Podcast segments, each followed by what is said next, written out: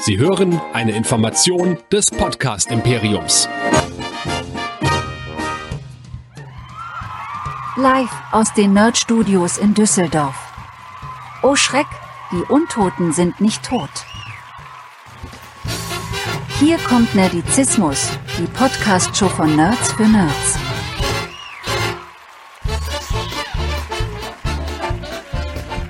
Heute mit Dead Nerd Stalking, dem Walking Dead Podcast. Und hier sind eure Gastgeber. Hier sind Chris und Andreas.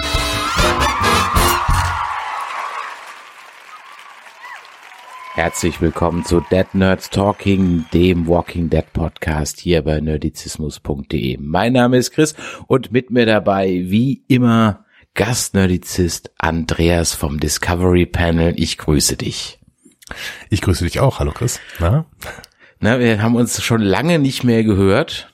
Gelesen Das natürlich, aber gehört schon eine ganze Weile nicht mehr. Wie geht's dir denn so? Ich hoffe, du hast äh, diese verrückten Zeiten zumindest seelisch gut überstanden. Oder überstehst Ja, sie noch gut? Zeiten, ja, ja, bis jetzt selig sehr, sehr gut überstanden, wobei ich meine, das äh, fällt einem vielleicht gar nicht so äh, leicht, wenn man irgendwie gerade mal versucht, in den Nachrichten zu gucken. Deswegen vermeiden wir das dann einfach und wählen den Weg des Eskapismus, Eskapismus mit Nerdizismus, das ist doch ganz schön.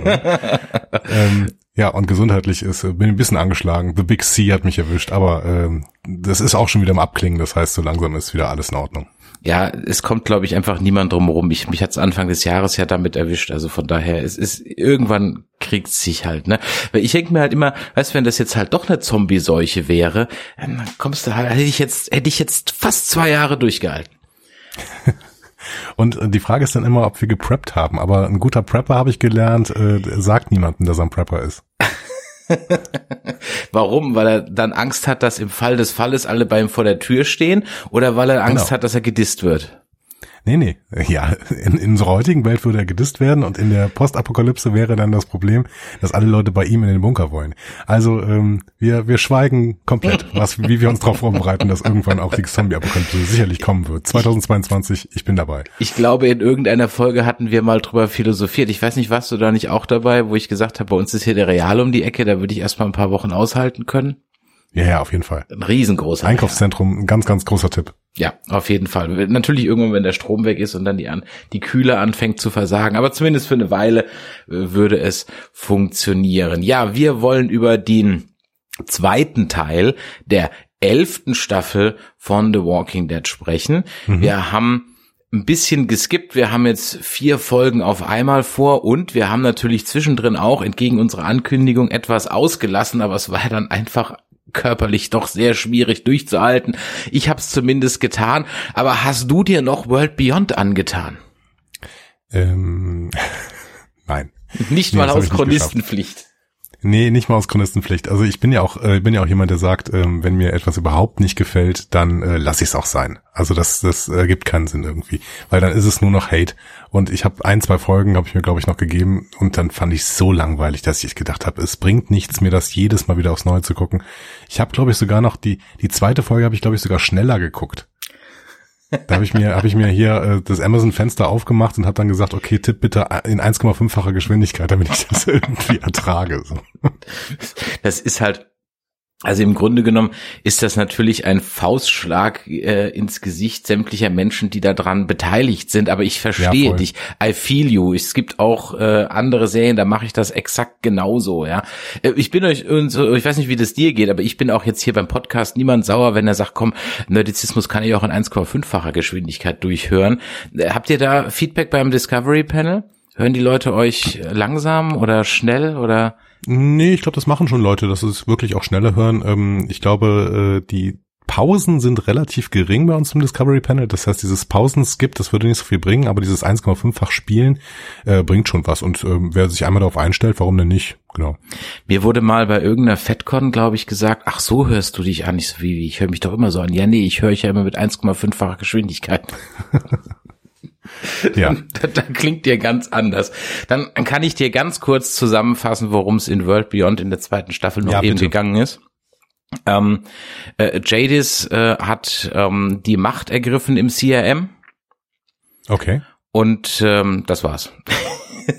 Nein, also es gibt okay. noch ein paar andere Communities und äh, die sind dann aber alle bisschen in den Aufstandsmodus gegangen. Aber das eigentlich Entscheidende ist, weil wir immer noch die Vermutung haben, dass Rick im CRM irgendwo rumlungert, dass ähm, ähm, äh, Olivia Dingsbums Newton John, nee, wie heißt sie? Ähm, naja, die Colonel Hau mich tot ist abgesetzt worden äh, in der ist letzten. Sie tot? Nein, sie ist nicht tot, sie ist nur verhaftet okay. worden in der letzten Folge und im Moment ist Jadis in Charge beim CRM, hat also einen Coup hingelegt, weil ihr das alles nicht schnell genug ging und das alles viel zu soft war und bla und überhaupt. Wir haben aber inhaltlich außer ähm, dass wir jetzt mehr wissen, dass also an einer äh, an einer Waffe weitergearbeitet wird, also den Zombie-Virus kontrollierbar als Waffe einzusetzen, wissen wir nichts mehr. Wir wissen weder was über Rick, wir wissen weder was über jetzt Commonwealth noch irgendwie Fear the Walking Dead. Es gibt also keinerlei signifikante außer Easter Eggs Querverbindungen, die irgendeine Art von Story woanders irgendwo weiterbringen, außer dass wir Bits and Pieces übers CRM wissen und das Ganze, was da relevant ist, lässt sich auf eine halbe Stunde, also die zwei Staffeln CRM lassen sich auf eine halbe Stunde zusammenfassen, hättest du alles gesehen, was im CRM ist. Mhm.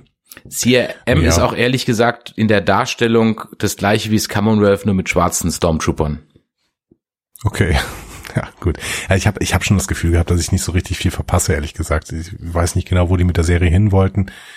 Weiß nicht. Was ist denn mit den ganzen Protagonisten da geworden? Was ist denn mit den, mit den Mädels und so? Ähm, der ein oder andere, ich will es jetzt nicht spoilern, äh, der ein oder andere segne äh, in der Tat noch das Zeitliche. Ja, äh, mhm. Hu wurde fort, aber ähm, keiner dieser Tode bewegt dich halt. Ja. Okay. Und ich war wirklich ganz kurz davor, auch hier das mit mal fünffacher Geschwindigkeit zu gucken. Weil das ja. ist einfach so, come on, get over it, ja. Gibt's noch irgendeinen Querverweis, irgendeine Post-Credit-Szene? Nein, danke, okay, tschüss, Feierabend. Also, und vielleicht habe ich es auch gerade im Detail ein bisschen falsch wiedergegeben, aber der Punkt ist, es ist einfach nichts dabei gewesen, was uns in unserer, in unserem Zusteuern auf das Finale von The Walking Dead jetzt, glaube ich, entscheidend weiterbringt, außer vielleicht, wenn das CRM jetzt noch hier eine Rolle spielen würde, dass du dann halt weißt, dass es das gibt, wohingegen, wenn du jetzt nur The Walking Dead geguckt hast, halt davon keine Ahnung hast. Aber das mhm. war's dann auch. Ja, ich gehe davon aus, dass das CRM tatsächlich gar keine Rolle mehr spielen wird in The Walking Dead, also in der Hauptserie.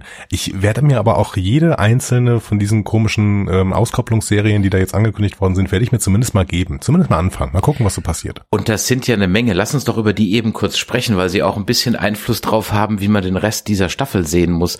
Ähm, also äh, eine Maggie Negan Serie, really?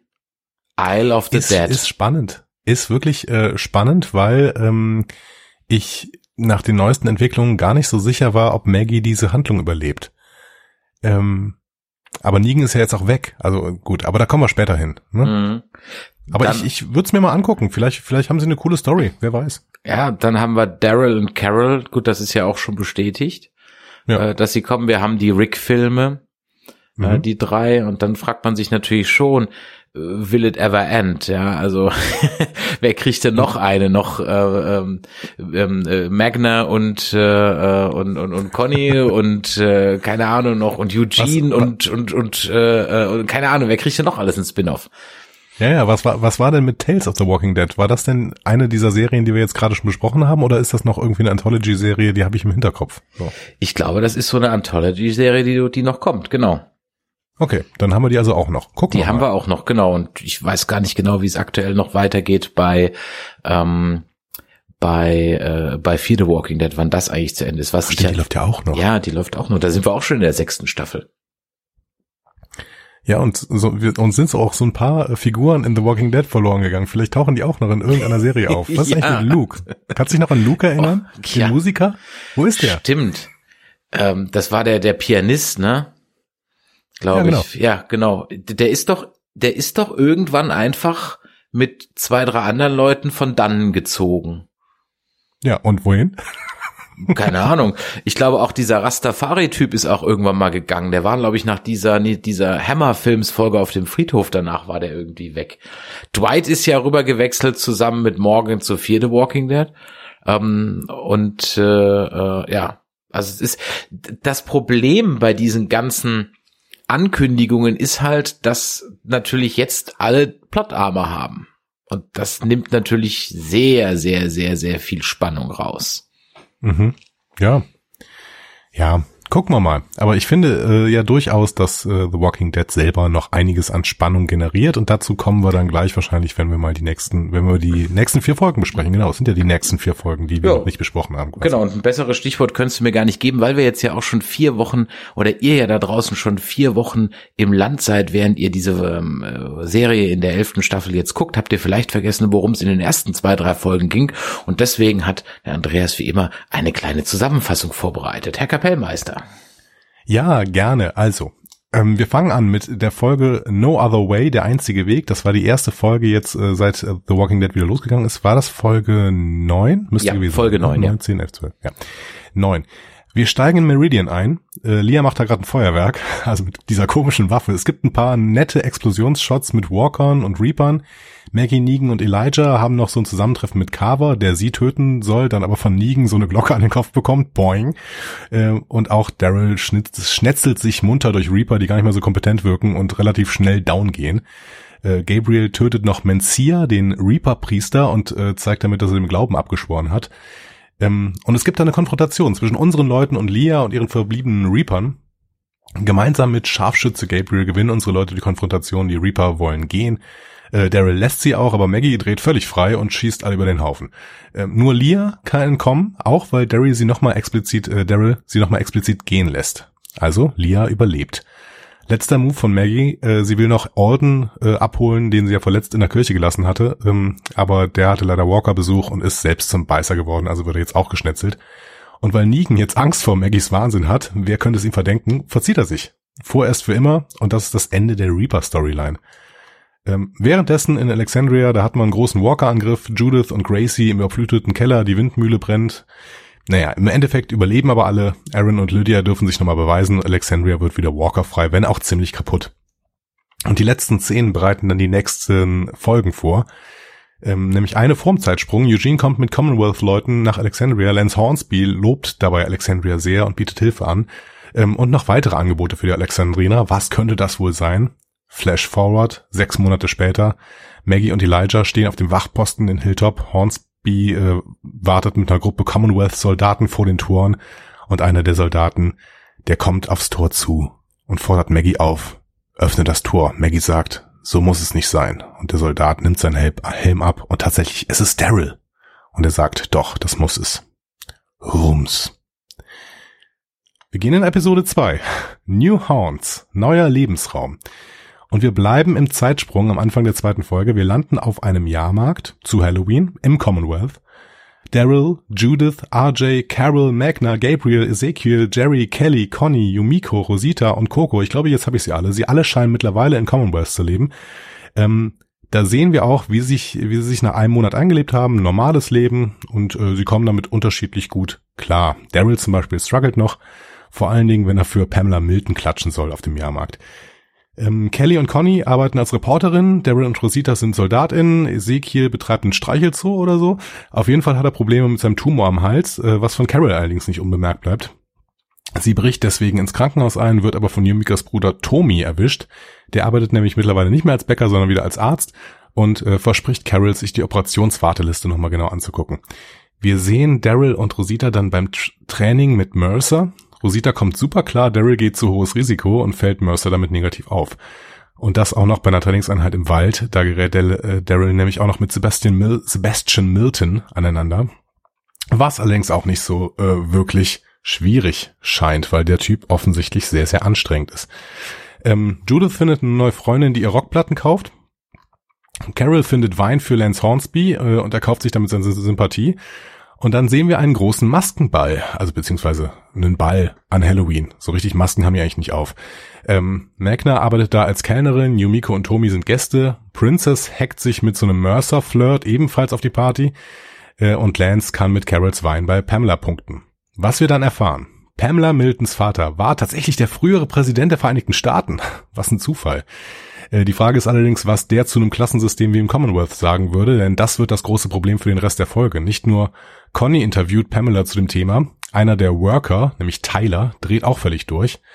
Äh, der nimmt Pamelas Assistentin Max als Geisel und flüchtet dann in die Geisterbahn auf dem Jahrmarkt, allerdings dann ohne Geisel. Ähm, Daryl stellt ihn, überlässt ihn dann äh, Sebastian Milton, der ihn als großen Triumph zurück auf die Party bringen kann. Die Menge wird für ihr Schweigen zu dem Vorfall bezahlt, aber die Frage bleibt, wie viele Widerständler gegen das System gibt es eigentlich im Commonwealth? Und das Ende wird dann nochmal gefühlvoll.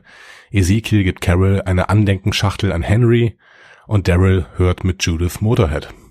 Und ähm, Commonwealth-Soldaten rund um Daryl und Rosita finden in Tylers Wohnung eine Widerstandszelle mit viel Propaganda. Ups, also doch mehr Widerstand im Commonwealth. Wir gehen in Episode 3, die hieß Rogue Element, abtrünnig, oder ich habe sie genannt die Recherchefolge. Wir haben nämlich ganz viele Leute, die recherchieren. Eugene ist erstmal am Anfang im Liebeshimmel mit seiner Stephanie, bis sie plötzlich nicht zu einem Ice-Date kommt. Das macht ihn dann misstrauisch und fängt an zu recherchieren. Aber sie ist scheinbar nicht zu Hause, beziehungsweise macht ihm nicht auf. Und bei der Arbeit hat sie gekündigt. Eugene dreht dann mehr und mehr durch, tapeziert sein Zimmer mit Hinweisen, was Princess sehr beunruhigt alles hängt wohl mit einem Typen namens Roman Calhoun zusammen, der sich als Klempner ausgegeben hat, als Eugene ihn zufällig im Mehrfamilienhaus getroffen hat, in dem auch Stephanie wohnt. Sie brechen in dessen Wohnung ein und finden Waffen, werden aber erwischt und landen im Gefängnis. Da holt sie Hornsby dann wieder raus, will aber, dass Eugene mit seinen Ermittlungen aufhört. Macht er natürlich nicht, auch wenn Princess das eigentlich auch will. Also schleicht sich Eugene in, in so ein geheimes Lagerhaus, in dem er Roman und noch vier andere Typen immer wieder beobachtet hat. Aber Überraschung, er trifft auf seine Stephanie. Und Lance Hornsby, der sich jetzt kümmert und Eugene die Wahrheit sagt. Ja, Stephanie war ein Köder, sie ist fake, aber freu dich doch, denn deine Leute sind doch jetzt hier alle im Commonwealth und es geht ihnen gut. Ja, Eugene freut sich nicht, er ist tief getroffen und er verbrennt seinen Roman, den er dieser Fake Stephanie zu lesen gegeben hatte, in einer Gasse. Und da bekommt er Besuch von Pamela Miltons Sekretärin Max. Das ist nämlich tatsächlich die echte Stephanie. Ähm, Conny und Kelly recherchieren auch in Sachen Widerstandszelle, äh, Zelle, die kommen aber nicht weiter. So richtig frei ist die Presse im Commonwealth nämlich nicht. Ähm, Mercer äh, lässt sie auch nicht mit diesem Widerstandstypen, mit diesem Tyler reden. Später konfrontiert sie Mercer, äh, als sie als Embed Embedded Journalists bei einer Außenmission dabei sind. Ähm, wird Tyler auch angeklagt, weil äh, Max deine Schwester ist. Also das fragen sie Mercer. Ähm, und Mercer schweigt dazu. Und später verliert er auch noch Tyler, den irgendwer im Krankenhaus verlegt. Das heißt, Mercer ist im Prinzip der Verlierer dieser Episode. Conny und Kelly bekommen schließlich von irgendwem einen Zettel, auf dem Widerständler draufstehen, unter anderem eben Tyler. Und zuletzt, Hornsby und Carol sind auf einer Landpartie. Sie landen auf so einer Opiumfarm, in der ein Typ namens Moto für die Bauern höhere Preise verhandeln möchte. Carol bemerkt aber, dass Moto auch die Bauern in Schach hält. Äh, sie teilt das Hornsby mit, der daraufhin Moto verlassen, äh, ver, verhaften lässt. Und Carol hat jetzt einen Gut bei Hornsby. So, Zuletzt die Glücklichen, the Lucky Ones. Max erzählt Eugene, wie sie zu ihrer Kontaktaufnahme gekommen ist und welche Probleme das mit dem äh, Bruder gab, mit Mercer. Der hat, ähm, sie hat alles mitbekommen, auch dass sich äh, Shira, das ist diese Fake Stephanie, als Stephanie ausgegeben haben äh, sollte auf Befehl von Hornsby und Pamela. Äh, das heißt, wir wissen jetzt auch, Hornsby und Pamela, hm, können wir denen trauen. Eugene ist trotzdem traurig, weil Max nicht Stephanie ist und äh, Rosita leistet ihm später Beistand. Max kommt dann später auch nochmal zu Eugene und ist ebenso enttäuscht von ihm, weil er nicht gemerkt hat, dass Shira nicht Stephanie ist. Naja, sie können äh, aber dann doch noch connecten, vielleicht gibt's ja dann irgendwie noch eine Chance. Ähm, zweite kleine Handlung war noch, Ezekiel wundert sich im Krankenhaus sehr, dass er jetzt plötzlich operiert werden soll. Und ähm, Carol beichtet ihm aber dann später ganz kurz, dass sie manipuliert worden ist. Dann rastet er aus äh, und gibt Carol damit auch einen Anlass, mal das System Commonwealth so ein bisschen zu hinterfragen. Und wir wissen, wenn Carol irgendwas hinterfragt, oh oh, ähm, am Ende wird Ezekiel dann aber doch operiert. Indes, und das ist der größte Handlungsstrang, sind Lance und Pamela mit einem Trupp Soldaten rund um Mercer und Daryl auf dem Weg nach Alexandria. Lance möchte Alexandria, Hilltop und Oceanside gerne ins Commonwealth holen. Äh, Aaron ist nicht sicher, ob Maggie das cool findet und Pamela ist selbst äh, sich auch nicht, äh, nicht besonders begeistert, als sie sieht, in welcher Unsicherheit Alexandria lebt. Da gibt es nur ein paar Durchbrüche, Durchbrüche von Walkern. Von Oceanside ist Pamela dann später noch überzeugter, aber äh, Rachel, haben wir völlig vergessen, die Chefin von Oceanside, will nur mitmachen, wenn Maggie in Hilltop auch mitmacht. Also hängt alles daran. Dann fahren sie nach Hilltop, treffen Maggie aber schon auf dem Weg bei so einem Walker-Überfall. Und weil noch eine Herde im Anmarsch ist, vertreiben sie sich die Zeit mit einer Jagd. Äh, bei dieser bemerken Pamela und Maggie zwar, dass sie relativ viel gemeinsam haben. Später in Hilltop ist Maggie aber auch durchaus bewusst, dass Pamela das Commonwealth nicht vollständig demokratisch führt. Und das käst sie an. Und deswegen lehnt sie final Pamelas Angebot ab. Das finden Daryl, Aaron und auch einige der Hilltoppies richtig doof und verabschieden sich nun auch in Richtung Commonwealth. Ähm, Lance versucht bei Pamela noch zu retten, was zu retten ist, aber sie wirft ihm vor, vor allen Dingen sein eigenes Lob im Sinn zu haben. Er soll sich lieber ums Commonwealth kümmern, als hier Außenpolitik zu machen, äh, weil die macht er ja nur, um selbst mehr Macht zu bekommen. Und gegenüber Aaron gibt Lance das Gespräch aber völlig anders wieder und gibt einen Ausblick darauf, bald alle Gemeinschaften, vor allen Dingen aber Alexandria, unter dem Dach des Commonwealth zu vereinen. Und damit haben wir einen Antagonisten für die letzten Folgen von denen es noch ganze zwölf gibt, die, ja. wie ich heute, ich weiß nicht, ob du das wusstest, mit Schrecken erfahren habe, ja nochmal zweigeteilt werden. Ja, das, das wusste war, ich. Okay, das war mir nicht bewusst. Ich wusste nicht, dass ich jetzt bis, also, Jana, wie viele Folgen gucken wir jetzt noch? Drei oder so? Ähm, ich glaube noch mal vier. Ich meine, es sind immer acht ah, ja. Blöcke. Okay. Hm? Und dann haben wir insgesamt 24 Folgen, verstehe. Okay. Ja, das ja. war mir nicht bewusst, dass ich jetzt dann nach den weiteren vier Folgen dann noch bis Oktober war. also ich kann wirklich nur hoffen, bevor wir in die einzelnen Folgen einsteigen, ich kann wirklich nur hoffen, äh, dass, und ja, man hatte jetzt elf Staffeln Zeit, also das Ende muss mich jetzt schon ein bisschen umhauen wenn das mhm. Ende jetzt so hoppla die hopp ist, so ganz viel Kai aus der Drehbuchkiste und da da da da und da habe ich so ein bisschen Sorge, weil wir sind jetzt in der Hälfte dieser Staffel und viel weiter sind wir noch nicht. Wir haben uns ewig mit den Reapern aufgehalten. Ich muss ja. auch ganz ehrlich sagen, Folge 9 wäre für mich das viel bessere Mid-Season-Finale gewesen, weil der Twist mit Daryl, Gott, ich, also ohne Scheiß, wenn ich das vor, vor drei Monaten, vor zwei Monaten gesehen, ich wäre durchgedreht. Ja, stimmt. Ähm, und ich, aber ich möchte genau deswegen nochmal ganz kurz ein bisschen widersprechen. Ich finde, dass sie hier zum ersten Mal in der Geschichte von, von The Walking Dead wirklich sehr, sehr konsequent waren, was es mit äh, überflüssige Antagonisten müssen entsorgt werden zu tun hat. Wie schnell diese Reaper-Storyline zu Ende war. Ja. Ich meine, die Folge war total äh, schlecht irgendwie, also diese No Other Way Folge, weil wir hatten ja auch überhaupt keinen Bock mehr auf die Reaper, ne? Aber es musste halt noch gezeigt werden, wie sie sich, das, sie sich da kurz rausschnetzeln. Ne? Mhm. Ähm, aber wenigstens waren sie wirklich sehr, sehr konsequent und haben das nicht ewig weitergezogen. Ich meine, wie lange haben uns die Reaper jetzt verfolgt insgesamt? Neun Folgen oder so? Ja, plus die zwei, drei, die in der letzten Staffel schon waren, also so knapp zehn, elf Folgen. Ja, beziehungsweise das war ja, das war ja so Zusatzfolgen, ne? Ja, so stimmt, in den Zusatzfolgen war das drin, richtig, genau. genau. Ja. also ich finde das sehr, sehr konsequent, dass sie diese un völlig unnötige äh, Reaper-Episode sehr, sehr schnell dann beendet haben. Und was haben wir daraus mitgenommen im Endeffekt? Nur, dass äh, Maggie irre ist, oder? Äh, richtig immerhin konnten wir das, na, wir konnten noch mitnehmen, dass Gabriel jetzt ähm, Badass Gabriel ist. Sorry, my name is Gabriel. so, okay, ja. ja. Der Killerpriester. Der Killerpriester. Ja. Genau. Die zwei Sachen haben wir mitgenommen und wir haben halt noch mitgenommen, dass, wie du zu Recht in deinem äh, Recap angemerkt hast, dass Negan jetzt halt lieber mal das Weite sucht, weil dieser Maggie kann man nicht trauen. Kaufst du Maggie das ab? Ja, natürlich. Also ähm, Maggie ist völlig irre ich meine, das kann man ja auch eigentlich verstehen bei dem, was die alles durchgemacht hat. Ne? Und ähm, in dem Moment, wo Leute, und das fing ja an der Farm an im Endeffekt in der zweiten Staffel, ich finde Maggie ist eine der konsequentesten, am konsequentesten geschriebenen ähm, Figuren überhaupt in The Walking Dead. Bei der Farm hat sie ihre gesamte Familie im Prinzip verloren. Ich glaube, da ist noch eine Schwester mitgekommen oder sowas, ne? Und äh, im Endeffekt ist sie dann auch gestorben. Ähm, dann hat sie, sie hat sie komplett ihr Heil gefunden in ihrer Beziehung zu Glenn und Glenn ist dann von, ähm, von Negan kaputt gehauen worden. Und dann ist, ist sie halt irgendwann auch gegangen, weil sie gesagt hat, ey, ich kann hier nicht mehr mit diesem, in diesem Umfeld hier weitermachen.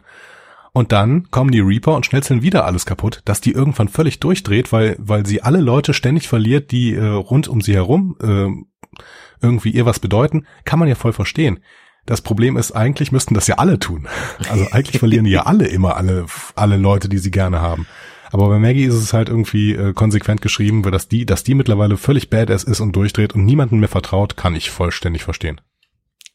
Sehe ich ganz genauso. Also mir passt das auch. Ich habe das deswegen mal gefragt, weil das durchaus in den Kommentaren in den einschlägigen Gruppen und Foren so ein Thema war. Da wurden sehr seltsame Analogien dann zu Daenerys bei Game of Thrones gezogen, wo ich sagen muss, nee, äh, wie du gerade eben gesagt hast, die Entwicklung von Maggie ist konsequent bis zu diesem Punkt.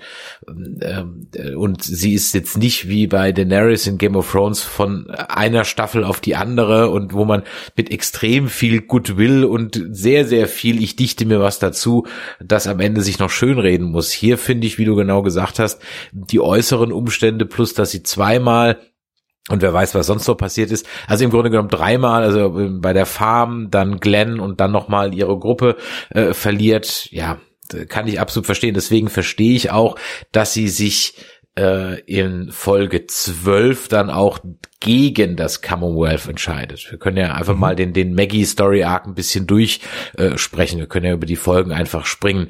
Sie ist ja dann noch erstmal zwei Folgen lang abgetaucht. Also in 10 und 11 tauchen sie, glaube ich, gar nicht auf. Ähm, wo sie dann in 12 wieder kommt und eben mit Pamela Milton äh, dieses durchaus interessante Gespräch hat über, ja, ich sag mal, Führungsstile. Ja, genau. Mitarbeiterführung. genau, genau. Ähm, Maggie sieht sich halt irgendwie als eine von vielen und ähm, arbeitet aber dann dementsprechend auch lieber in einer kleineren Gruppe, weil ich meine, äh, völlig ohne Hierarchien, äh, das, das funktioniert halt im Prinzip größtenteils nicht. Wobei Maggie da eigentlich ganz gut mit klarkommt, aber dafür darf die Gruppe dann nicht zu groß sein. Ne? Sie sagt ja auch, ja, ich orientiere mich hier an, was hat sie denn gesagt, an Diana und an ähm, ähm, wie hieß, wie heißt die denn nochmal, die mit dem ähm, Truck da, mit den CDs? Ja, genau. Äh, ähm, äh, Margie, nee, äh, Georgie, Georgie, Georgie, Georgie, genau. Sie äh, orientiert sich an Diana und Georgie. Ich fand auch spannend, dass der äh, die Erinnerung an Diana nochmal größer gemacht worden ja. ist. Ja, ne, plötzlich Diana Monroe so hoch und und und Pamela kennt die dann? Hä? Äh, okay. Ja, genau. Ja, ich meine, gut, das oh. waren irgendwelche Aristokratenkreise in den USA. Das kann ich mir schon vorstellen, dass die Tochter des äh, Präsidenten jemanden wie äh, ähm, ja. wie äh, Diana erkennt irgendwie, weil Diana ja offensichtlich auch ähm, Politikerin okay. war. Ne? Ja, okay. Ja. Ja. Hattest ähm, du eigentlich ist noch halt irgendwie spannend, dass wir plötzlich die die die Tochter des Präsidenten kennenlernen. Ne? Das ist schon spannend. Irgendwie. Ja, okay, das kam so ein bisschen unerwartet. Das das das ja. ist richtig. Ich fand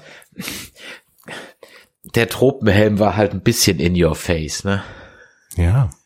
Der war, ja, und ich so, hat die einen Tropenhelm auf? Oh, ernsthaft. Und dann noch dieses Elefanten, diese Elefantenbüchse dazu. Ja, ich weiß nicht. Hast, du hast mal die Comics gelesen irgendwann, ne? Ja, es ist long, long time ago in der Galaxy Far, Far Away, ja. Ja. Da habe ich halt schon irgendwie gedacht, das ist alles ja so äh, in your face. Also ich meine, das gesamte Aussehen von Pamela, der Charakter ihres Sohns und ähm, Lance Hornsby als Figur, ne? Das sind ja im Prinzip Comic-Charaktere, die, die müssen im Prinzip durch ihr Aussehen schon ganz klar machen, in welches Team sie gehören. So. Ne? Ähm, dementsprechend, ich schätze, dass das ja auch direkte, dass die direkte Comic-Vorbilder haben und dementsprechend finde ich das dann auch konsequent, dass sie so aussehen. Aber ja, was, was ist das? Subtil. Nein, nein, nein. Subtil ist anders. Ähm, nein, nein, die, sie sind da schon ziemlich gut äh, nachempfunden, wobei es die Pamela Milton ähm, und und wir hatten ja, das gab ja am Anfang im Prinzip so ein bisschen die die Spekulation, dass Georgie dass äh, der Anführer, die Anführerin vom Commonwealth ist und halt Jodie nur ein Fake-Name ist oder wie auch immer. Mhm. Ähm, das ist ja, die ist jetzt irgendwie weg, die wird dann jetzt nochmal erwähnt. Ja, meine Freundin Georgie, sagt Maggie wortwörtlich, so, okay, gut, okay. Und, und, und. Aber wer war denn Georgie? War das, war die auch im Commonwealth? Nein, das nein, das ist irgendeine andere Gruppe. Und ja können wir bitte über, und ich weiß, es ist müßig darüber zu reden, weil es keine Antwort darauf gibt und die Antwort auf diese Frage würde sie nur beunruhigen, aber ähm, können wir bitte grundsätzlich einfach mal anmerken, dass, und das erinnert mich ja leider auch so schrecklich an Game of Thrones in der letzten Staffel, Entfernungen einfach jetzt die Story-Hölle runtergekippt werden, ne, Story-Klo runtergekippt werden. Weil ja. diese Rundreise zu Oceanside, Alexandria, Hilltop, jetzt mal unabhängig davon, wie lange die dauert, aber wenn das Commonwealth ernsthaft überlegt, die sozusagen einzugemeinden, dann kann ich leider nicht umhin, als zu sagen, ja, wie können die denn all die Jahre vom Commonwealth nichts mitkriegen? Also entweder ist es so weit weg, dass eine Eingemeindung keinen Sinn macht, was ja die Pamela ja auch durchaus anmerkt, weil sie sagt, sie will ja mhm. ihr Reich nicht überdehnen ja, ähm, ja. was sie ja dann dann hiermit tun würde. Andererseits ist sie ja in dem Konflikt, dass sie sagt, na, wir brauchen halt auch keine zwölf Millionen Kleinstaaten, da bringt halt auch nichts, ja. Aber das ist ehrlich gesagt was, da, da bin ich auch so ein bisschen drüber gestolpert, dass die jetzt, jetzt wollen die auf einmal so ganz, ganz dick bonden. Welche Motive dahinter stehen, das sei jetzt mal außen vor, ne? Aber es fällt mir halt leider wirklich immer schwerer, einfach abzukaufen, dass solche CRM, ähm, Commonwealth, wer auch immer hinter Georgie steht, sofern wir sie jemals überhaupt noch mal irgendwann sehen, dass das einfach so an an unseren Kleinstgruppen rund um Hilltop und Co abgeperlt ist. Ja, das ah, da habe ich einfach ja, ein grundlegendes Problem mit, auch wenn ich weiß, dass wir es mhm. nicht auflösen werden. Ja, das Problem habe ich auch durch diese ähm, eigentlich möchte ich schon mal sagen relativ gute Folge finde ich äh, ja. durch diese diese äh, letzte Folge jetzt hier die Lucky the Lucky Ones. Ähm, weil vorher hatte ich das Problem eigentlich nicht, weil der mhm. Weg von Ezekiel, Princess, wer war es denn noch, Eugene äh, und Yumiko, glaube ich, ja. ne? ähm, als die vier in Richtung ähm, Commonwealth aufgebrochen sind, sind die ja ewig gelaufen. Und die sind ja noch durch irgendeine riesige Stadt durch. Ich glaube, ich weiß nicht, was das war äh, für eine Stadt. Ähm, das heißt, da haben sie ja Princess aufgesammelt, wenn ich mich recht genau, entsinne. Ja. Genau. Da kann ich mir irgendwie schon vorstellen, okay, die sind, die sind halt über Wochen unterwegs, um da irgendwie hinzu, hinzulaufen. Und dann fand ich's cool, so, das, weil wenn die über Wochen zu irgendeinem, zu irgendeiner Location gehen müssen, dann ist schon realistisch, dass da vielleicht auch man nicht so richtig viel was von mitbekommt. Aber wenn die jetzt hier in dieser Folge irgendwie, selbst wenn die Autos haben, die Autos fahren ja Schrittgeschwindigkeit offensichtlich, ne? Mhm. Ähm, wenn die hier quasi äh, eine Rundreise machen können und das wirkt ein bisschen so, als würden sie das für ein, zwei Tage machen oder sowas, das ist schwierig. Mhm. Ja. Ja, das ist, und, und da würde es schon helfen, wenn man einfach mal das Wetter wechselt, die Tageszeit wechselt oder sonst irgendwas. Kleine Kniffe irgendwie, oder ich hätte es ganz anders gelöst. Ich hätte einfach einen Rat einberufen, wo alle drei zusammenkommen. Irgendwie sowas, ja, dann, dann na egal, so, so hätte, hätte ich das im Grunde genommen gemacht, ja, aber naja. Die können ja zwischen äh, Oceanside Hilltop und Alexandria hin und her fahren. Mhm. Dass das relativ nah beieinander sind, mhm. kau äh, ist, kaufe ich noch irgendwie. Ja. Aber ähm, das Commonwealth muss eigentlich halt relativ weit weg sein. Ja, das heißt, ja. irgendwie hätten sie ein bisschen von dem Weg zeigen müssen ja, oder so, dass man zwischendurch rasten und dann äh, unterhalten sich Lance und äh, und Pamela noch ein bisschen oder sowas. Das wäre äh, gar nicht so schwierig gewesen. Ja. Ähm, Pamela können wir vielleicht gerade gra mal ein bisschen, oder bleiben wir noch eben kurz bei Maggie. Also Maggie laufen so ein bisschen die Leute davon am Ende. Ja. Ähm, das, was meinst du, das Fast Forward, das wir gesehen haben, sechs Monate, äh, wann werden wir das sehen? Sehr, relativ zügig jetzt. Ich meine, Daryl muss ja noch vollwertiger Trooper werden. Ja. Ja, gute Frage. Ich äh, glaube fast, dass uns das zum äh, Mid-Season-Finale nochmal gezeigt wird. Mhm. Weil das muss ich jetzt ein bisschen zuspitzen, weil im Endeffekt ähm, ist ja jetzt gerade da kein Krieg zwischen denen. Ne? Ja. Das muss Lance Hornsby, muss irgendwelche Sachen äh, irgendwie Unruhe stiften, sodass dann im Endeffekt ein Krieg zwischen denen ausbricht. Mhm. Ja. Lance Hornsby, ähm, was für ein Spiel spielt er denn? Äh, der erinnert mich so ein bisschen irgendwie an Saul Goodman, so, so, so, so, ja. so, so ein bisschen.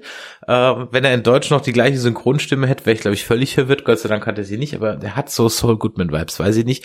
Mhm. Ähm, ich fand es seltsam, dass der dann so, ah, warum müssen die, die, die Bösewichte oder vermeintlichen Bösewichte bei Walking Dead immer auch noch einen zusätzlich an der Marmel haben und sich irgendwie crazy aufführen. Also als er dann da so mit dieser kleinen, mit dem kleinen Kaliber Revolver dann da auf die Walker ballert, was soll uns das zeigen, dass er gut schießen kann? Ich habe die Szene ehrlich gesagt nicht ganz verstanden. Und die zweite daran anschließende Frage ist, plant er insgeheim, so wie Pamela vermutet, den Coup? Davon können wir ausgehen, den Putsch, ne? Ich glaube, davon können wir ausgehen und die Szene habe ich so verstanden, dass sie uns zeigen sollte, dass hinter Lance wesentlich mehr steckt, als er auf den ersten Blick uns äh, zeigen will. Weil ich meine, wir würden ja, er hat ja auch die ganze Zeit, wenn es irgendwelche Konflikte gab, hat er sich total zurückgehalten, ist sitzen geblieben, wenn mal ein Walker angelaufen gekommen ist oder sowas. Ne? Das heißt, wir haben die ganze Zeit das Gefühl gehabt, okay, das ist ein Politiker, das ist irgendwie ein, ein Schauspieler, das ist äh, jemand, der irgendwie sich gut präsentieren kann oder sowas. Aber sicherlich ist es kein Kämpfer. Und jetzt kriegen wir schon gezeigt, okay, ähm, aber zielen kann er verdammt gut. Also ich meine, das, das war ja wirklich, er dreht sich und äh, schießt den äh, Walker da allen in den Kopf und lässt auch den Walker hinter sich sehr, sehr nah rankommen, bis er den dann auch tatsächlich mal äh, schnetzelt. Ich hatte schon das Gefühl, dass uns das zeigen sollte, äh, Lance Hornsby kann definitiv mehr und Lance Hornsby will auch mehr, als er eigentlich die ganze Zeit sagt. Ja, davon kommen. Und Pamela riecht es ja auch sozusagen und ja. befindet sich ja in der, in der Zwickmühle, äh, A, den eigenen Einflussbereich zu vergrößern. Das geht aber nur mit ihm als Stadthalter und wenn sie ihn als Stadthalter sozusagen einsetzt. Aber sie droht ihm ja auch, ne, wenn das zu Lasten, das ist so der klassische Arbeitgeberspruch. Ja, sie können in ihrer Freizeit noch das und das machen, aber wenn das zu Lasten ihrer Arbeitsleistung geht, dann, äh, ja. dann müssen wir das sofort beenden. Ähm, ich hatte mir jetzt hier zu Lance noch notiert, dass ich komme einfach nicht drauf. Es liegt mir auf der Zunge, dass dieses doppelte Spiel von Lance und dieser Reveal, dass er dann so in diesem Fake Klempnerhaus sozusagen äh, seine eigene keine Ahnung Verrätergruppe äh, leitet, äh, Dissidentengruppe leitet irgendwo kenne ich diesen Reveal her aus irgendeinem Film oder so. Ich meine, es ist jetzt auch vielleicht einfach so oft, dass ich jetzt das mit vielen Filmen durcheinander werfe, aber ich komme gerade nicht drauf. Vielleicht, wenn das jemand mal, ähm, der unserer Hörer mal Vorschläge einreichen könnte, wo das auch noch so ist, das wäre mal ganz interessant, dann schreibt das doch mal an info.nerdizismus.de, wird uns mal interessieren. Ähm, dieses Haus spielt ja dann bei, und da können wir jetzt mal auf Eugene eingehen, bei Eugenes Detective-Geschichte eine Rolle, weil er nämlich von Fake Stephanie und da hatten wir ja schon vermutet, dass es so ist, weil IMDb es halt dummerweise mehr oder weniger gespoilert hat. Mhm. Und wer es im Original guckt, hat es auch an den Stimmen gemerkt. Die Stephanie war halt dann doch nicht die Stephanie. Quelle Surprise. Ja, Quelle Surprise. Und ähm, wir müssen jetzt tatsächlich mal ein bisschen über diese Recherchefolge reden, oder? Allerdings, ah, die hat halt, also so unterhaltsam es teilweise war und so äh, schön, in Anführungszeichen, schön es war, den Viren Eugene mal wieder zu sehen. Der war ja schon fast weg. Ja, den hat man ja schon fast gar nicht mehr gesehen. Habe ich halt, habe ich halt mein Problem mit dieser Folge, weil sie halt zumindest im Moment noch nirgendwo hinführt. Und man denkt so, okay, und damals haben wir uns jetzt eine Folge aufgehalten mit Eugenes Liebeskummer. Ei. Ja, ich hatte wirklich das Gefühl, dass es überhaupt nirgendwo hinführt, weil im Endeffekt ähm, mhm. wurde uns ja sogar gesagt, dass äh, Pamela davon wusste. Mhm. Wenn das jetzt alles nur eine Nummer von Lance Hornsby gewesen wäre, mhm. würde es zumindest so ein bisschen diese äh, Handlungen zusammenführen. Ja. Lance Hornsby plant irgendwie Widerstandsgruppen zu unterstützen oder was auch immer. Ja. So. Aber das tut's ja nicht. Nein. Pamela wusste davon. Und ähm, dementsprechend ist das jetzt, ist diese Story jetzt im Prinzip schon abgeschlossen. Ja, das war alles eine Fake-Nummer, das wussten wir aber im Endeffekt, zumindest haben wir es geahnt, dass es eine Fake-Nummer war. Und ich weiß auch, also bei aller Liebe, ich bin mir nicht sicher, ob, ob Josh McDermott, der, der Eugene-Darsteller, jetzt wirklich der ist, der das gut spielen kann da. Also diese, diese, ähm, ja, nee. diese verhinderte Leidenschaft, diesen Zusammenbruch. Ich, ich war echt, Nee. Ich war schon mal begeisterter von dem. ja, absolut. Also das, ich habe diese diese ganze Liebesgeschichte war auch schwierig. Ich sag's dir auch ganz ehrlich. Ähm, langsam kann ich, also die Perücken in The Walking Dead kann ich auch langsam wirklich nicht mehr. Also das strapaziert mein ähm, Suspension of Disbelief doch arg. ja, sehr arg sein Zopf und auch bei Max, also Mercers Tochter, auch da muss ich sagen, ay caramba, das, das ist halt, ah, ist halt wirklich eine echt schlechte Perücke. Das holt mich dann auch immer wieder so ein bisschen raus. Und Michael würde sagen, ja, was erwartest du von der Soap? Ja, aber das wäre die viel bessere Story gewesen. Mercer und seine Tochter, seine Tochter, die irgendwie gegen ja. den, äh, gegen äh, die Sicherheitsauflagen verstößt und Mercer ist dafür zuständig oder, mhm. oder Das, Naja, das wäre doch die viel, viel, oder, oder war es die Schwester?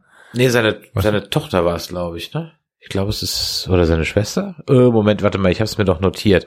Ähm, Äh, Schwester, das war Schwester. Schwester, stimmt, Max- genau. Mercer Schwester, von aka, genau, ja, genau. Richtig. Aber die viel bessere Story und die haben wir nur in einer einzigen Szene im Endeffekt, dass äh, Mercer das bemerkt und äh, seine Schwester äh, zurechtweist. Und Mhm. mir auch nicht. So. Ja, Und dann habe genau. ich gedacht, okay, aber erzähl mir doch das. Mhm. Ja, vor allem, weil ja die, die Max als Sekretärin von äh, Pamela Milton auch schon zwei, dreimal durchs Bild gehüpft ist und sie war ja auch diejenige, die in der Folge 10, glaube ich, von, ähm, oder was die? Folge 11 von Tyler äh, kurz bedroht wurde auf dieser Party. Ist dir übrigens Genau. aufgefallen, dass der Tyler ja der ist, der in dieser Zwischenepisode ähm, der Trooper ist, den ähm, ähm, Princess ja veräppelt hatte. In der Zwischenepisode. Ah, okay. Ich wusste, ich Deswegen ist er auch so kannte. frustriert, weil der degradiert wurde vom Trooper jetzt zum Kellner. Ah, okay. Also ja. ein Grund wahrscheinlich. Ja. Nee, das äh, habe ich, hab ich völlig vergessen. Aber ähm, ja, ergibt schon irgendwie Sinn.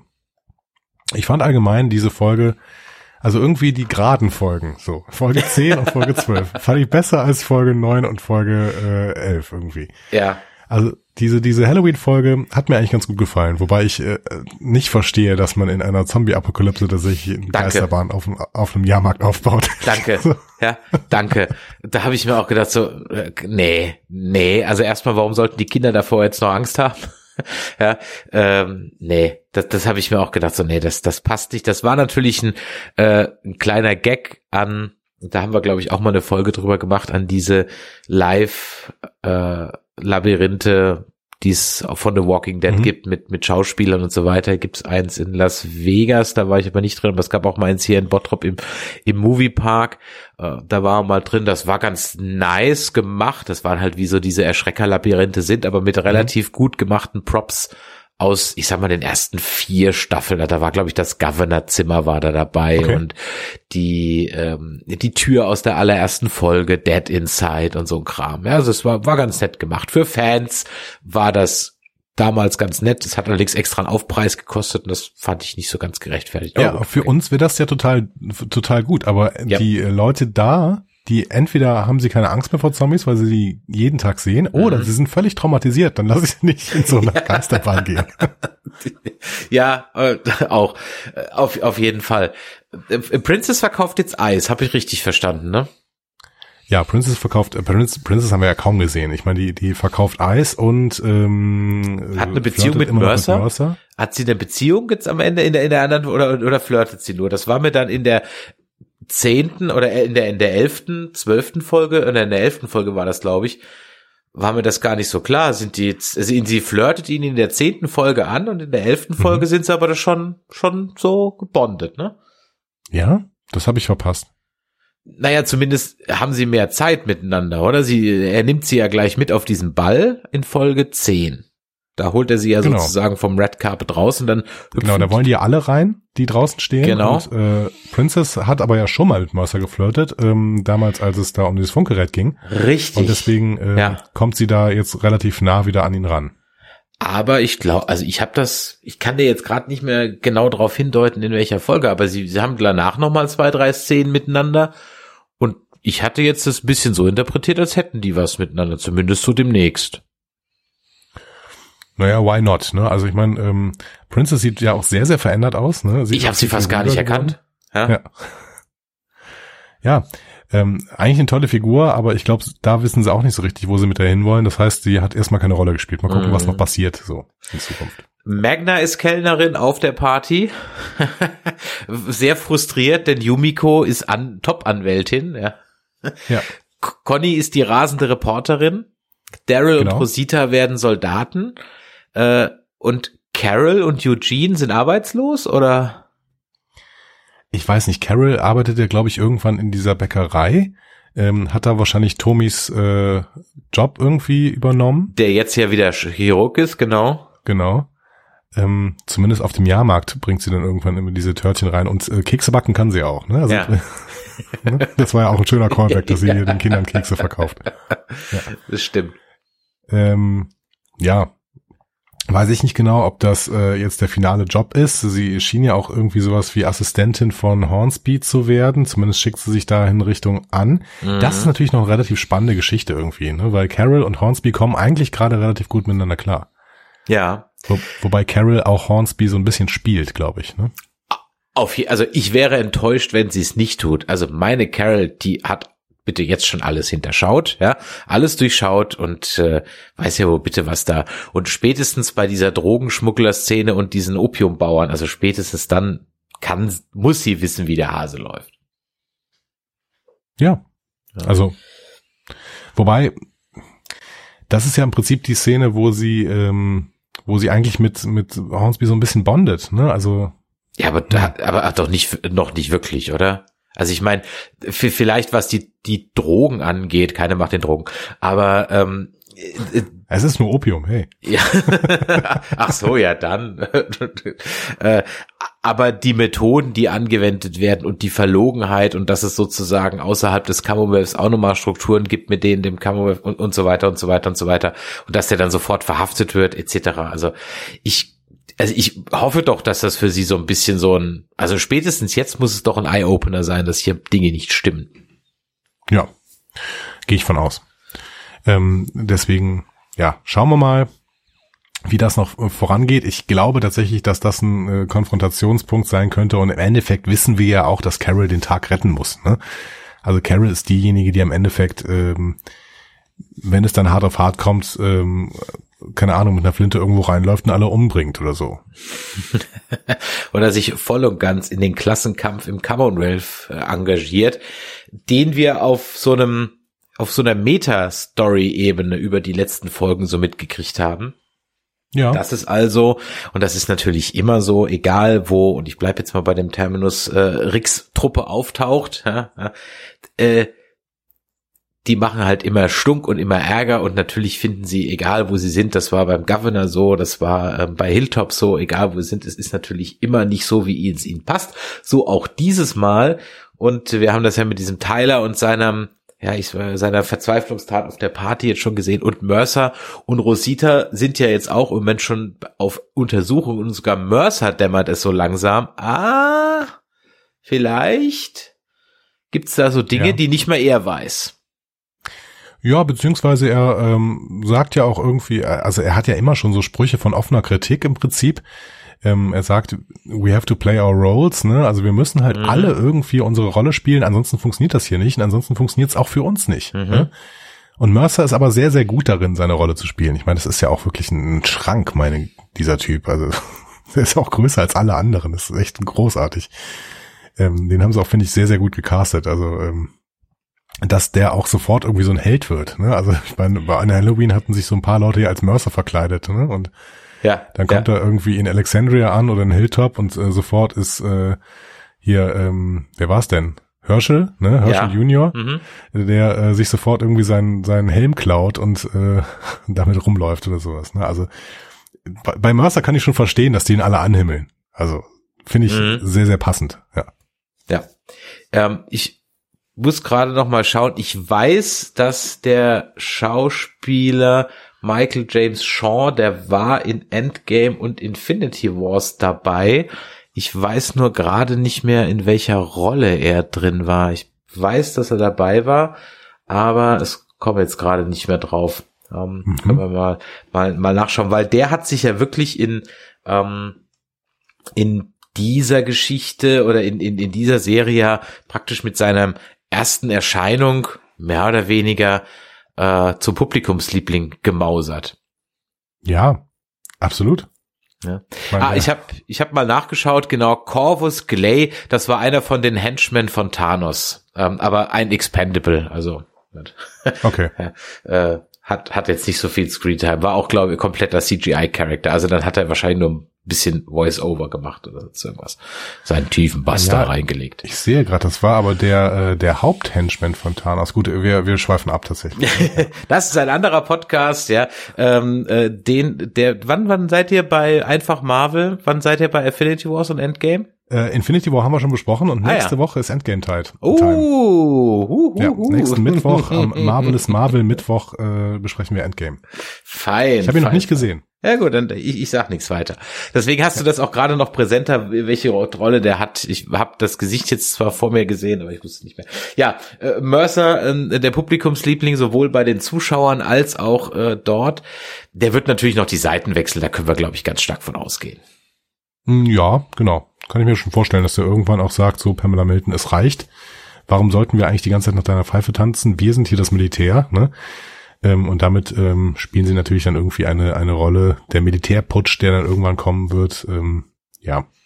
Ja, ist doch klar. Genau. Und jetzt, wo ich es vorhin gesagt habe, was das CRM in Schwarz und jetzt das Commonwealth in Weiß angeht, das ist so plakativ, um es nicht zu nutzen. Es ist so on in your face, um es nicht zu nutzen. Und dann denke ich ja, wir haben aber nur noch zwölf Folgen. Das sie müssen es nutzen und dann, ah, das bringt mich so ein bisschen dazu, weil wir einfach noch so viele offene Dinge haben, über die man so ein bisschen äh, sprechen kann wir machen, ich sag's ja, ich habe es am Eingang gesagt, ich sag's nochmal, wir machen, mir macht es Angst, dass wir nur noch knapp zwölf Folgen haben. Das macht mir schlicht und ergreifend Angst, wenn ich mir überlege, wir müssen noch was mit Rick machen, wir müssen noch was mit Michonne machen, wir müssen Daryl und Carol noch auf die Reise schicken, wir müssen Maggie und Negan noch auf eine Reise schicken. Wo zum Henker ist eigentlich Virgil? Ähm, ja, kommt das hier? Ja, ja, Virgil, der ja irgendwann mal der Gruppe um Carol und Co noch sagen muss, ey, Rick lebt noch, beziehungsweise Michonne lebt noch, so rum. Ja, ähm, ja, der weiß. Doch, hat, er, hat er doch Judith schon gesagt, oder? Ja, aber Judith hat's noch, aber Judith hat's ja noch niemand gesagt, oder? Ja. Ja, stimmt. Also zumindest hat noch niemand drauf reagiert. Es könnte natürlich sein, dass das sowas wie der Hubschrauber ist von vor drei Staffeln, den alle sehen, aber niemand drüber redet. maybe, maybe. Ja. Ja, nee, stimmt. Der ist, äh, als dieses, als es diesen Walker-Angriff gab, ist der, glaube ich, aus Alexandria geflüchtet und war weg, ne? Genau.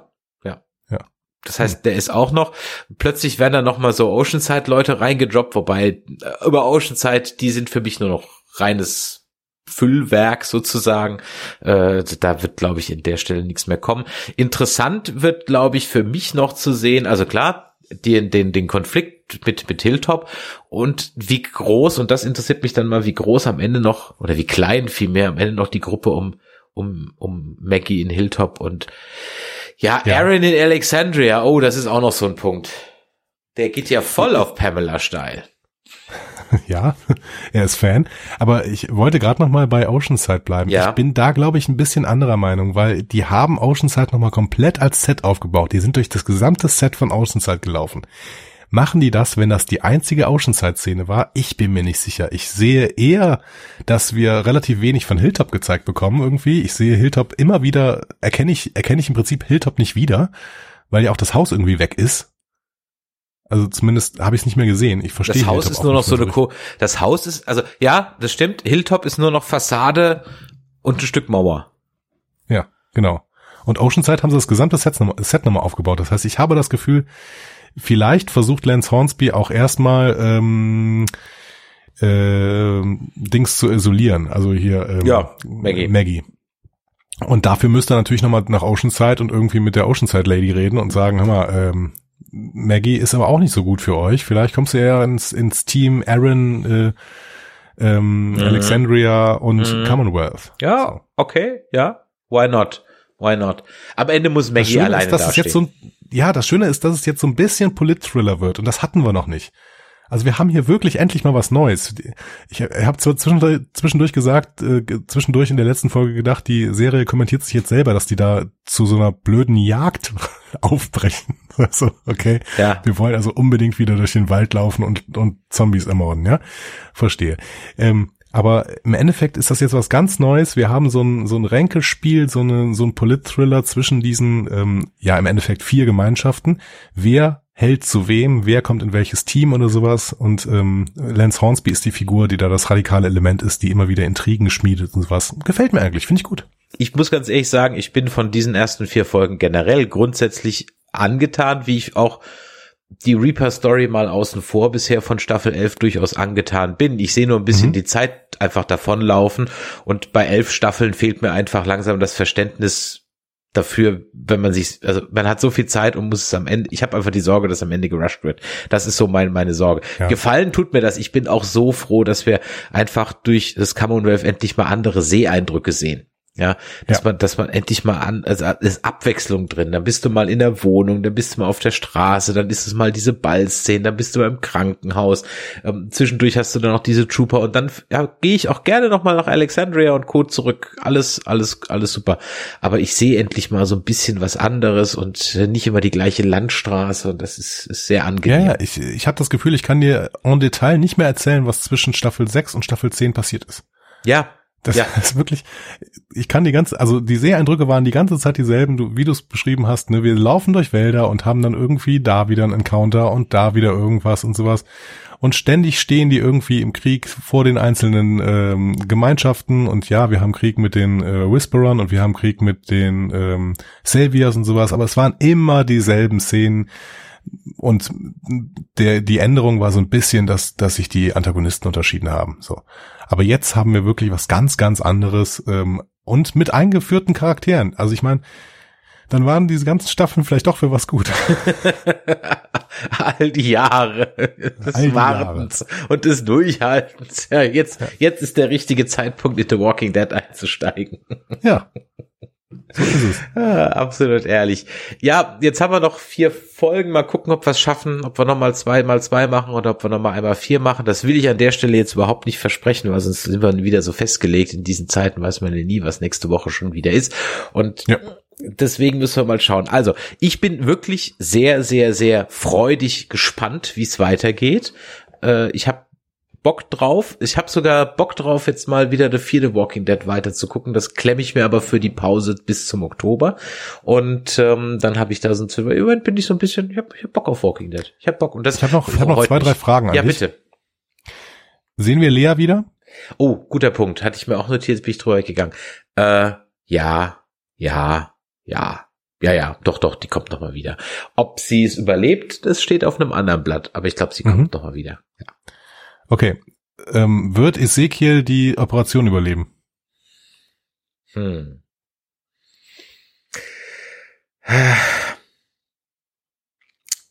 Nein. Also schon, aber danach nicht, nicht länger. Also ich, da gibt's irgendeine Komplikation. Er, er will ja auch gar nicht mehr. Er findet es ja ungerecht, dass er überhaupt drankommt. Ja. Also von Aber daher. gut, er, er nimmt's auch irgendwann dankend an. Ne? Ja gut, ich, äh, wer würde es jetzt nicht? Also Ja, wer nicht, genau, Also, ja.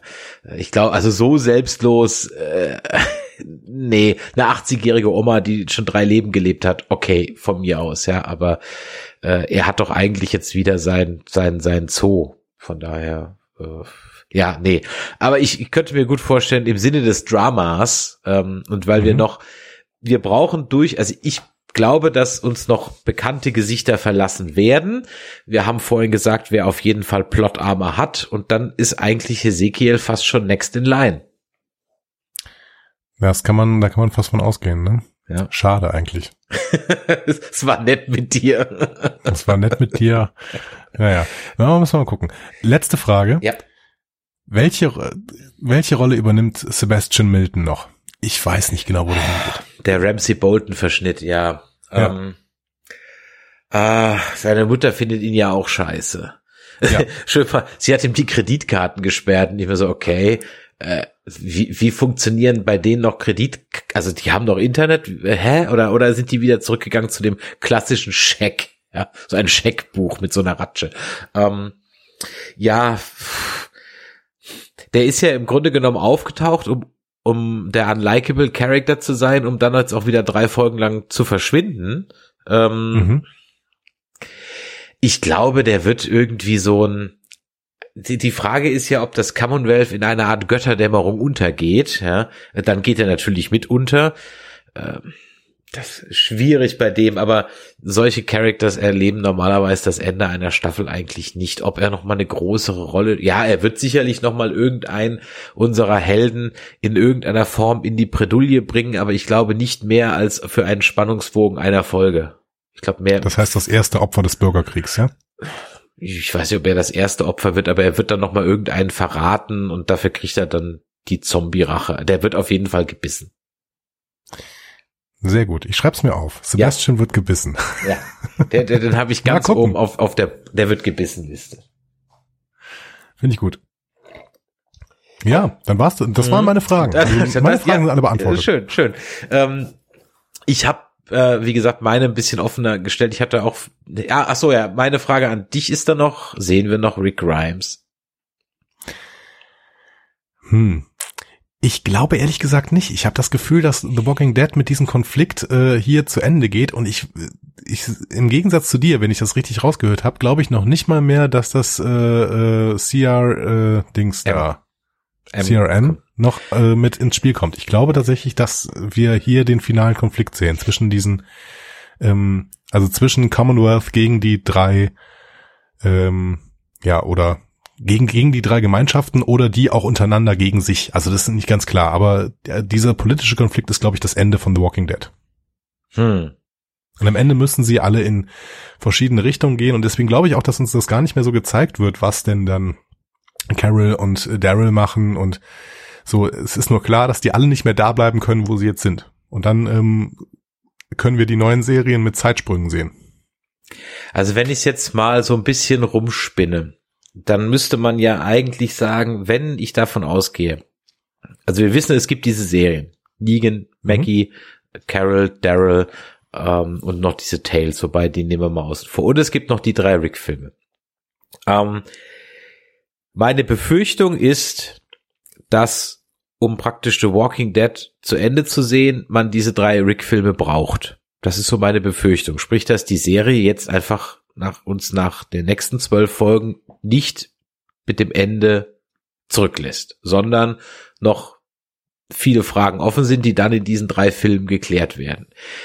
Das macht mich insofern ein bisschen besorgt, als dass ich nicht weiß, wie, ja, habe ich keine, keine Einblicke in die Produktion, ja, ob da drei Filme auf einmal produziert werden, ob das drei große Fernsehfilme Mhm. werden.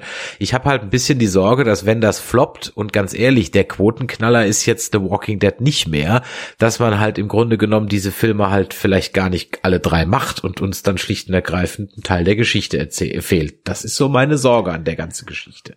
Ja, aber was wäre ein Ende? Also ich meine, ein Ende einer Serie kann entweder darin bestehen, dass alle sterben oder so, ne? Ähm, davon gehen wir mal nicht aus, davon gehen wir allein schon wegen dieser äh, Fortsetzungsserie nicht aus.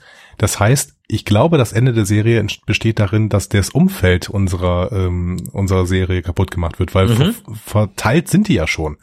Ja. Ne? Auch das ist ja im Prinzip kein Ende, was uns noch gezeigt werden kann. Okay, die gehen jetzt alle in verschiedene äh, Gemeinschaften. Nee, sind sie ja schon. So. Ja.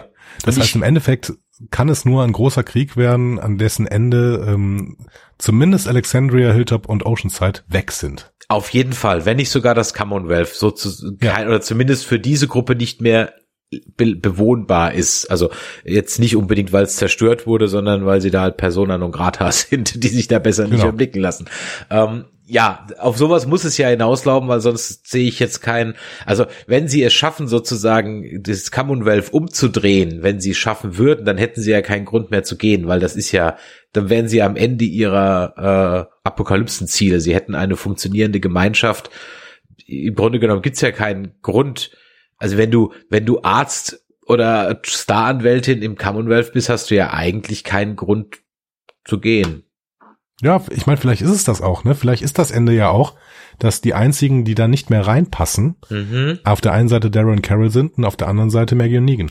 Um ehrlich zu sein, das würde sogar sehr gut passen, wenn du es Ja. mal so überlegst, weil das sind A, sind es, sag ich mal, unsere vier Hauptcharakter, die noch übrig sind, die auch die längsten Zeit in der Serie sind. Ja, die Mit Aaron, ja. mit, mit Aaron, genau. Ähm, und das sind auch die unangepasstesten, falls Ja. ich das gerade richtig gesteigert habe. Und die, die auch nichts zu verlieren haben, weil, und wir haben ja gerade eben schon drüber gesprochen, die haben ja auch, also du merkst ja, dass Daryl völlig falsch ist da in, in der disziplinarischen äh, Hierarchie einer Armee, so klein sie auch sein mag. Das merkst Mhm. du ja jetzt ja schon. Ähm, Carol haben wir festgestellt, die hat nichts zu tun. Maggie ist sowieso gegen alles und auch ein Negan wird sich im Commonwealth nicht einfügen können und ist ja sowieso jetzt erstmal wieder Lone Wolf. Ja, von Nee, daher muss wieder als Kindergärtner kann ich mir überhaupt nicht vorstellen. ja, ja, und er glaube ich auch selber auch nicht mehr. Ja. Deswegen wird er das, wird er da niemals da reingehen. Das heißt, am Ende des Tages muss das Commonwealth gar nicht zerstört oder in seinen Grundfesten auf links gedreht werden, weil unter Umständen jemand wie Yumiko sagt und Conny sagt, ey, ich habe eigentlich gesagt keinen Grund hier nicht wegzugehen, weil mir geht's gut. So. Ja. Hm. Spannende Gedanken. Schreibt uns eure Gedanken und Ideen dazu, sofern ihr The Walking Dead noch schaut, eine kleine, aber handfeste Truppe schaut es ja noch und hört uns auch weiterhin. Das freut uns ja. Von daher haut mal in die Tasten an info.nerdizismus.de oder kommt auf unseren Discord an nerdizismus.de slash Discord, dann hören wir uns in irgendwas zwischen zwei und vier Wochen wieder. Mhm. Ähm, wenn ihr äh, Andreas zachtes Stimmchen hören wollt, dann könnt ihr das gleich in einem übermäßigen äh, Genuss kommen. Ihr könnt wahrscheinlich jetzt gerade zeitgleich Picard, Discovery und kannst nochmal bei einfach Marvel reinhören. Ähm, genau, wobei wir hängen ein bisschen mit Picard und Discovery wegen eben äh, dieser Erkrankung, meiner ja. Erkrankung und tatsächlich hat es äh, meinen Podcast-Partner auch erwischt. Äh, das heißt, wir hängen da ein bisschen hinterher, da kommen aber dementsprechend äh, bald sehr, sehr viele Folgen und einfach Marvel ist äh, jeden Mittwoch am Start mit Marvelous Marvel Mittwoch. Genau. Und äh, dann könnt ihr ja sozusagen ab 17.3. unsere ersten drei äh, Eindrücke zu den ersten drei PK-Folgen hören. Discovery ist dann auch wieder am Start. Wir haben gerade noch eine Folge zu The Batman rausgehauen. Und ah, ja. Ähm, ja, warst du schon drin? Äh, nee, natürlich nicht. Also ah ja, ich konnte ja nicht raus. Was, ja, was ja, was ja ein bisschen kränklich. Also ich stimme nicht in das Meisterwerksgeheul ein, aber er ist trotzdem extrem gut und das ist ein Film, den muss man im Kino gesehen haben. Punkt. Okay. Mehr sage ich nicht. Ja, also, gut, ich habe auch keinen Fernseher, der, der, äh, also man braucht ja, glaube ich, so einen OLED-Fernseher, damit dieses Schwarz gut zu sehen ist. Ne? Soll ja sehr dunkel sein. Ja, also wenn es noch dunkler wäre, wäre es ein Hörspiel. Also von daher, ähm, äh, ja, guck's im Kino. Punkt. Also das ist, dies, genau wie Dune ist das ein Film, der ist fürs Kino gemacht. Und äh, selbst im großer Fernseh, dann kann man den dann noch ein drittes Mal gucken oder ein zweites Mal oder so, aber geh, geh dann ins Kino, wenn du da noch Zeit für hast. So, jetzt in diesem Sinne, bevor wir uns noch ewig totquatschen, lieber Andreas, vielen Dank, dass du auch diese Woche wieder dabei warst. Wie gesagt, wir hören uns in zwei bis vier Wochen wieder. Das entnehmt ihr unseren Social Media Kanälen und wir freuen uns natürlich immer über ein Like und einen Daumen hoch, eine Bewertung bei iTunes, eine Bewertung bei Spotify oder bei Podcast Addict. Das hilft auch dem Algorithmus, damit er unsere Show besser findet und und noch mehr Leute vom wahren Nerdizismus erfahren. Und in diesem Sinne, wartet Jod bis die Tage. Tschüss. Tschüss.